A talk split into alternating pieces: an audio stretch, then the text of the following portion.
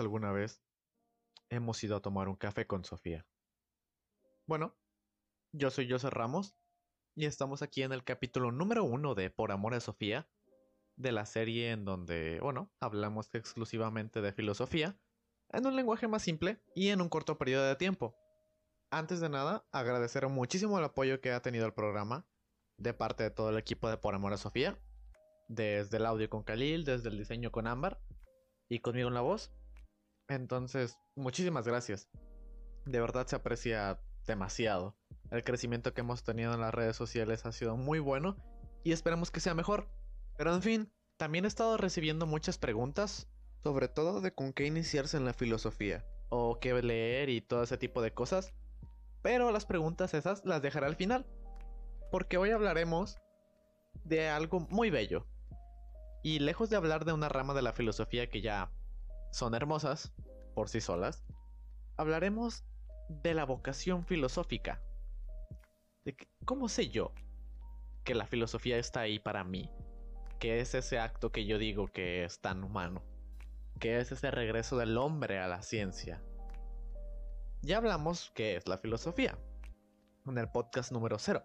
Y aquí en el podcast número 1 hablaremos de la vocación filosófica como tal. Y ya lo mencionábamos, la imagen del filósofo ha cambiado en los últimos años. Ya no es el hombre de plaza pública, sino es a lo mejor el académico o el que hace filosofía. Un chico normal o un maestro. Pero no cualquier persona que empiece a reflexionar sobre temas es filósofo. Y aquí es donde existe una separación que en Grecia se llamaba doxa y episteme. La doxa es la opinión del pueblo, por así decirlo, la opinión de cada quien.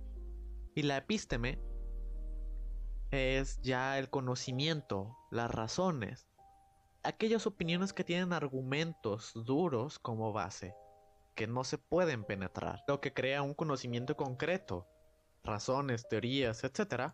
Entonces es ahí la diferencia entre lo que uno puede reflexionar y decir que es filosofía y lo que realmente es filosofía, las opiniones con argumentos. Igual, bueno, también hay que entender que la filosofía no es un mero acto de erudición. no nos sirve de nada sentirnos superior porque sabemos algo. Solo se sabe lo que se sabe. Y ya. Y como lo decía Aristóteles en su Ética a Nicómaco, no tienes que saber por saber más nomás, o sea, por erudición.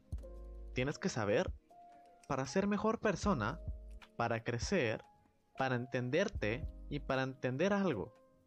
Porque la filosofía no debe de entenderse como algo opuesto a algo. No es algo opuesto a la ciencia, al contrario, la ciencia nace de ella y se complementan. También la teología se complementan, aunque tienen sus roces, pero es precisamente esos momentos donde pelean, por así decirlo, en donde nace lo más bello, los frutos más dulces. Lo único que llegaría a ser opuesto a la filosofía y a todo conocimiento y a la ciencia es la ignorancia, es lo científico. La filosofía no serviría de nada realmente sin la capacidad y las ganas de pensamiento crítico y sin la humildad que conlleva el trabajo de practicar la filosofía misma. ¿Por qué humildad? Volvamos a lo de la definición de filosofía. Amor a pensar. Amor al saber. Mejor esto no bastará para una definición formal. Pero sí basta para guiarnos un poco y yo creo que tiene mucho que ver en la pureza del mismo concepto del amor a algo, que lo compartes, que lo enseñas, que no se queda ahí nada más como conocimiento muerto, que lo das, que lo entregas todo.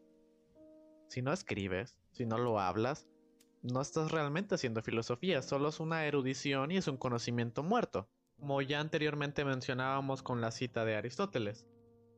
Pero bueno, la filosofía no sirve sin ciertas cosas, o no nace sin ciertas cosas. Sin pensamiento crítico, la, la, filosofía es pensamiento crítico, nace el pensamiento crítico, lo busca, lo requiere, porque con él destruye, porque con él cuestiona, porque con él tumba las demás cosas no sirve sin el asombro, que hablaremos de él un poquito después, y muchísimo menos sin libertad. Pero un tipo especial de libertad, sin libertad de pensamiento. Porque esta libertad de pensamiento, aun cuando existe libertad de expresión, no existe. Bueno, en muchos casos no existe. Porque ya Kant lo decía también en su época, en la ilustración, y Voltaire se burlaba de ello de una manera genial. Y es... Tapere aude, lo decía Kant. Atrévete a pensar por ti mismo. Libérate del rebaño. Ok, tal vez es por algo que todos lo dicen, pero yo no voy a llegar y nomás voy a repetirlo. Tengo que cuestionarlo, tengo que reflexionarlo y tengo que analizarlo. Y lo veo y digo, ok, está bien. Entonces lo repito porque lo acepté y porque anteriormente pasó por un proceso de reflexión, de pensamiento, de cuestionamientos. Y igual, para estar en contra, no puedes estar en contra nada más porque sí o porque lo viste en otro lado. Tiene que pasar por un momento de análisis y reflexión. Si no, no existe esta libertad de pensamiento porque está tu pensamiento esclavizado a lo que dijo otra persona. Entonces atrévete a pensar por ti mismo. Atrévete a producir tus propios pensamientos, a filosofar y a compartirlo. Porque muchos te dirán, a mí no me importa tu opinión, pero lo que no sabrán es que es ya tu opinión cuestionada con tus argumentos bien puestos. Tampoco es para ponerse a discutir, sino es para tener bien claro lo que uno piensa, lo que uno quiere, sus ideales y sus principios. Pero bueno, cositas así ya las veremos en ética en el siguiente capítulo. Por eso a lo mejor puede sonar un poco cliché, pero de alguna u otra manera también se conoce la filosofía como lo que va en contra del rebaño, por así decirlo. Lo que busca estar ahí en contra de lo que es popular o de lo que las masas dicen. Porque hay veces que nos damos cuenta que el mundo está mal, ¿no? En algunas cosas. Entonces hay que cuestionarlas, hay que criticarlas. Pero no nada más ahí, hay que hacer algo hay que compartirlo, hay que transformarlo, reformarlo, revolucionarlo, como te guste llamarlo. Pero hay que hacer algo. No nada más te vas a quedar en tu sillón de brazos cruzados.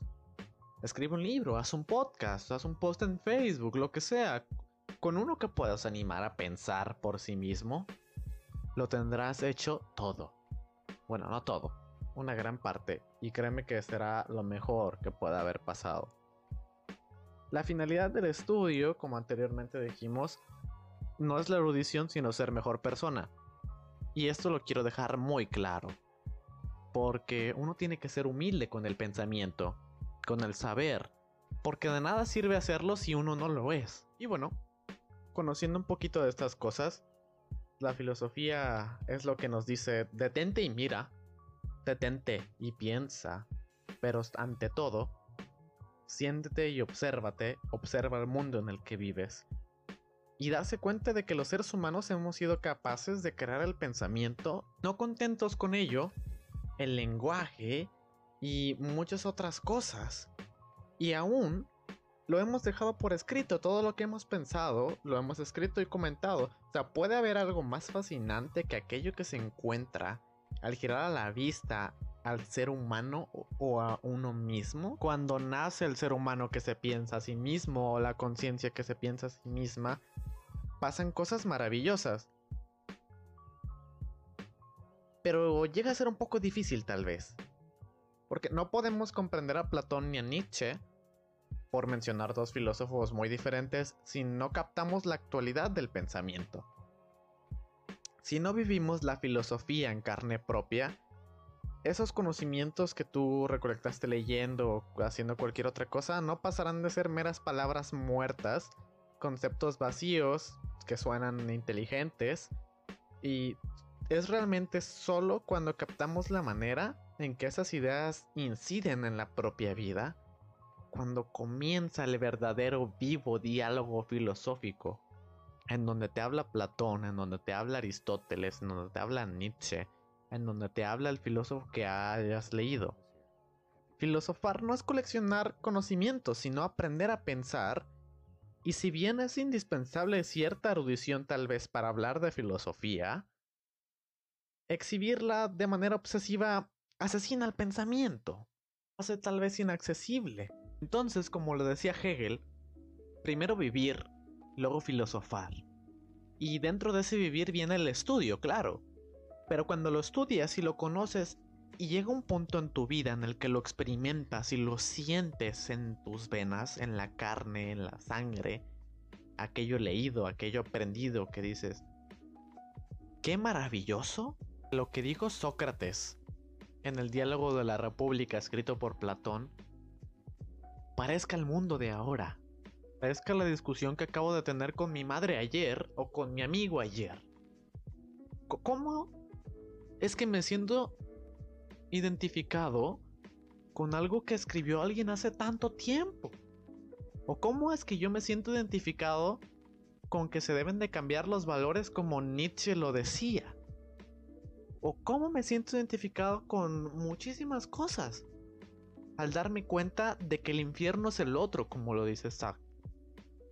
Entonces, esta es la parte bonita, esa es la parte bella.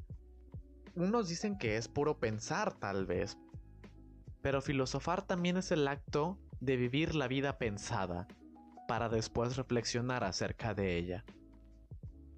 Meto un poquito de Aristóteles. Aristóteles decía que uno tiene que experimentar primero toda la vida para ya al final poder decir si fue feliz o no. Que la felicidad no es un estado, sino una categoría. Yo no estuve feliz, mas sí puedo decir que viví una vida llena de felicidad. Que mi vida fue lo mejor que me pudo haber pasado y que fui feliz mientras la viví. Sin embargo, uno no puede darse cuenta de la felicidad cuando la está viviendo, porque uno en cuanto empieza a pensar en la felicidad, se le va. Ya lo decía Sartre con un ejemplo maravilloso de un tranvía que dice todo el tiempo es conciencia persiguiendo tranvía. Porque en cuanto tú empiezas a reflexionar sobre que estás persiguiendo el tranvía, ya se te fue.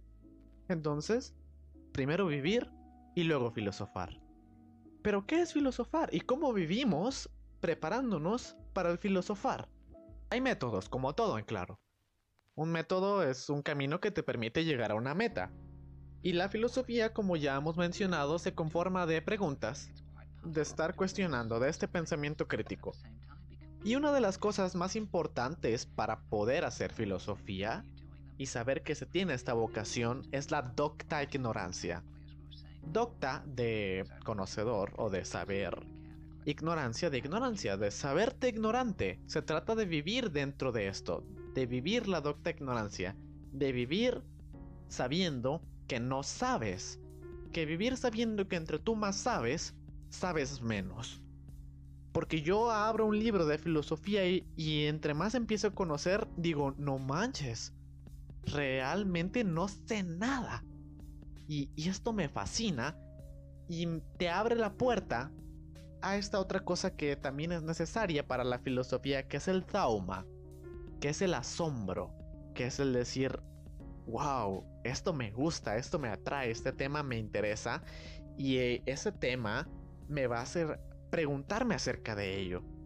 Cualquier cosa y me va a hacer tener un espíritu crítico y me va a hacer tener esta emoción y me va a hacer sentir eso de wow, que poco sabía y ahora sé un poquito más, pero me doy cuenta que sé menos y me voy a seguir haciendo más preguntas y ahí está el seno de la filosofía. Pero claro, no todas las preguntas son filosóficas.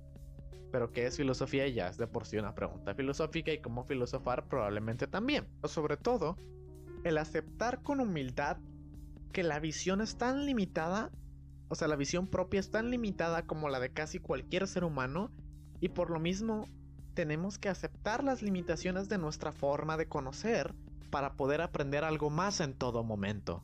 Porque para hacer filosofía se necesita que en verdad no comprendamos algo que nos asombre y que estemos boquiabiertos ante algo que no entendamos. Se ven las cosas como serían por primera vez, porque aquella mirada propia es la de un ser en devenir, en permanente cambio, en avance, como mencionaba antes. Porque para una mirada propia las cosas nunca son iguales aunque aparentemente lo sean, y no lo son porque quien ve ya ha cambiado y puede conocer nuevos aspectos que le asombren del mundo que conoce. Por eso, nunca será igual una lectura del Quijote o del Zaratustra de Nietzsche, siempre podremos sorprendernos si conservamos la posibilidad de estar abiertos al tauma, al asombro. Y bien, retomando lo de la pregunta, a lo mejor puedes estar asombrado y reírte o hacer un poema. Entonces, cuando el asombro se toma en serio es cuando ya surge la pregunta filosófica. Cuando un ser humano que se formula a sí mismo una pregunta abre un mundo nuevo y se abre a sí mismo a un mundo nuevo por explorar. Paradójicamente, lo más importante en la filosofía no es dar una respuesta, sino poder establecer una pregunta con toda claridad. Si se logra esto, respuesta comienza a surgir por sí misma. En este sentido, aprender a filosofar es aprender a preguntar correctamente. Pero ese tipo de preguntas necesitan razones y causas. Pero bueno, la filosofía, como podemos decir junto con Sócrates, indaga acerca de las razones humanas y no de sus meras causas. Filosofar es dar razón de algo, dar cuentas de algo, y aquí es evidente que el que pide cuentas y el que las hace es uno y el mismo.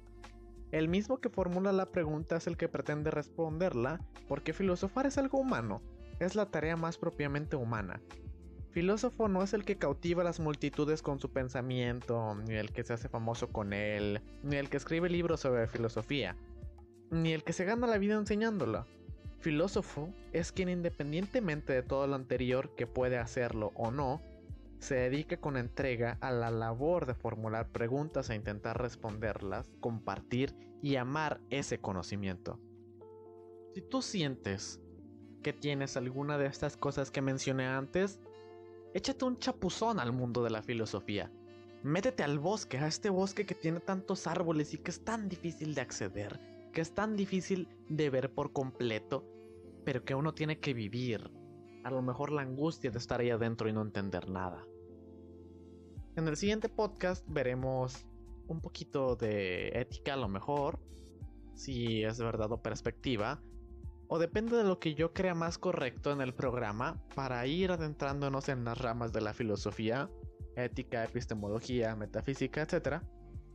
Pero bueno, antes de que se acabe el podcast, hubo muchas personas que me preguntaron cómo se podían iniciar en el mundo de la filosofía. Yo les recomiendo ampliamente que puedan verse algunos videos en YouTube acerca de filosofía. Hay canales muy buenos. Estamos Filosofando es un canal muy bueno que responde muchas de sus preguntas y es muy activo, entre otros, pero en especial yo recomendaría ese también hay unos libros que funcionan muy bien como puerta a la filosofía.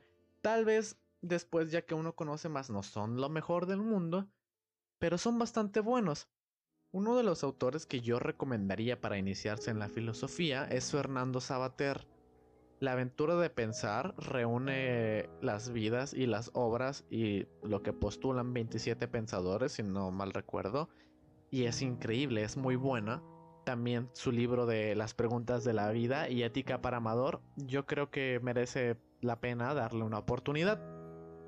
De la biblioteca André Comte Sponville, un libro que se llama La filosofía o Invitación a la filosofía, también está cordial, nada más que tiende a usar tecnicismos y puede ser un poco complicado. Y un texto filosófico como tal que yo recomiendo iniciar, o con el cual yo recomiendo iniciar, son sin duda los diálogos de Platón. Eso es lo más bello que existe entre la conexión de una persona que está entrando a la filosofía, porque conoce muchas ramas y conoce a Sócrates y es muy fácil de leer, bueno, dentro de lo que cabe. Después están algunos manuales de la filosofía que son bastante buenos, nada más que en español no sé si se encuentren, yo tengo unos en inglés y en francés. Y si puedo se los paso ahí por la página. También acercarse a la filosofía mediante las novelas podría ser bastante bueno. Novelas de Milan Kundera, de Germán Hesse, Quijote, de la Divina Comedia, de Camus, de Sartre. Muchos autores muy buenos. si ocupan un libro, yo con mucho gusto se los paso. Pídanlo al Instagram de la página o al Facebook de la página y, siéntanse libres. Recuerden seguirnos en nuestras redes sociales. Que en Instagram estamos como por amor a Sofía, cada espacio es una barra baja. En Facebook estamos como arroba por amor a Sofía MX y en Twitter estoy como arroba Ramos con doble S. Con gusto dejen sus preguntas y yo las estaré contestando. Una última pregunta que es si yo puedo leer Nietzsche así nomás. Sí, claro, tú puedes leer Nietzsche así nomás, como puedes leer Hegel así nomás, de que te trabes o no es distinto. Aunque decir verdad no creo que tú te trabes a leer un libro de Nietzsche. Pero tú para leer un libro de Nietzsche ocupas saber todo lo que contesta Nietzsche, porque Nietzsche hace una crítica a Kant, hace una crítica a Sócrates y a otros pensadores, entonces tú ocupas leer a esos pensadores anteriormente para saber bien de qué habla Nietzsche o de quiénes hablan Nietzsche. Claro, podrías hacerlo, pero tendrías a lo mejor una visión incompleta o poco objetiva y podrías generar un fanatismo en Nietzsche. Pero hablar de esto me sirve para responder la última pregunta que me hicieron, que es, ya si quiero iniciarme bien, bien en la filosofía con textos filosóficos, ¿por dónde empiezo? como en todo, yo te digo que te pongas, por así decirlo, un maestro, un ídolo, que tú digas, yo quiero ser como él. Y que lo vayas estudiando. Porque a lo mejor coincides con él en las corrientes o en lo que postula, investiga un poquito. Ahí en el libro de la aventura de pensar estaría bastante bien que lo utilizaran para hacer ese ejercicio.